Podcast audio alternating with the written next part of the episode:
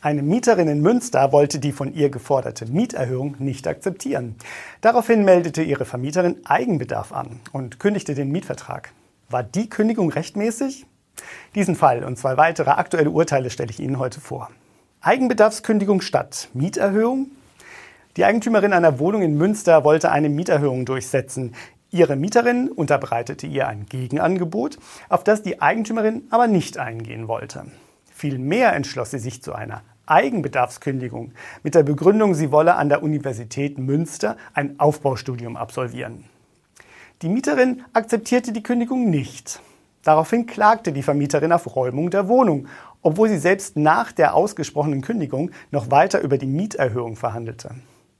Genau dieses Handeln machte den Eigennutzungswunsch der Eigentümerin so zweifelhaft.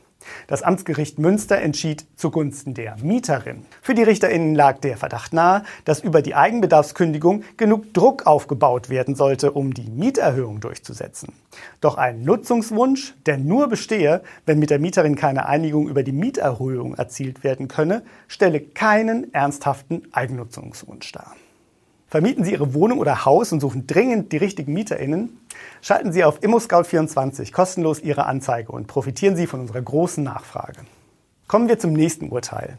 In einem Mehrfamilienhaus in Koblenz nutzte ein ehemaliger Mieter beim Auszug den Personenaufzug. Beim Hineinstellen von Möbeln verursachte er an zwei der Edelstahl verkleideten Wände Kratzer.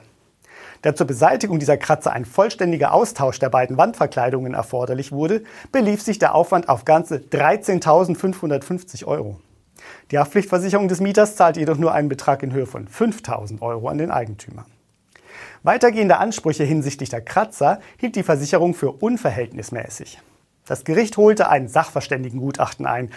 Danach stand für die RichterInnen fest, eine tatsächliche Schadensbeseitigung ist aus technischen Gründen nur durch den Austausch der beschädigten Edelstahlverkleidungen und den Ersatz durch gleichwertige Originalteile möglich. Ein Kaschieren durch Überdecken der Kratzer sei aus statischen Gründen nicht möglich. Damit seien die erforderlichen Kosten nicht unverhältnismäßig. Denn grundsätzlich habe der Geschädigte Anspruch auf Wiederherstellung des ursprünglichen Zustands bzw. auf den zur Wiederherstellung erforderlichen Geldbetrag. Das treffe auch zu, wenn es sich nur um eine optische Beeinträchtigung handele, die deutlich erkennbar ist. Da mit der Wiederherstellung der beschädigten Edelstahlverkleidungen weder eine Verbesserung des Aufzugs einhergehe, noch eine Verlängerung seiner Lebensdauer, komme auch kein Abzug neu für alt zum Tragen. Im dritten Fall geht es um die Nutzungsrechte einer Klimaanlage. Eine Mieterin in Berlin-Wedding war in eine Dachgeschosswohnung mit Klimaanlage gezogen.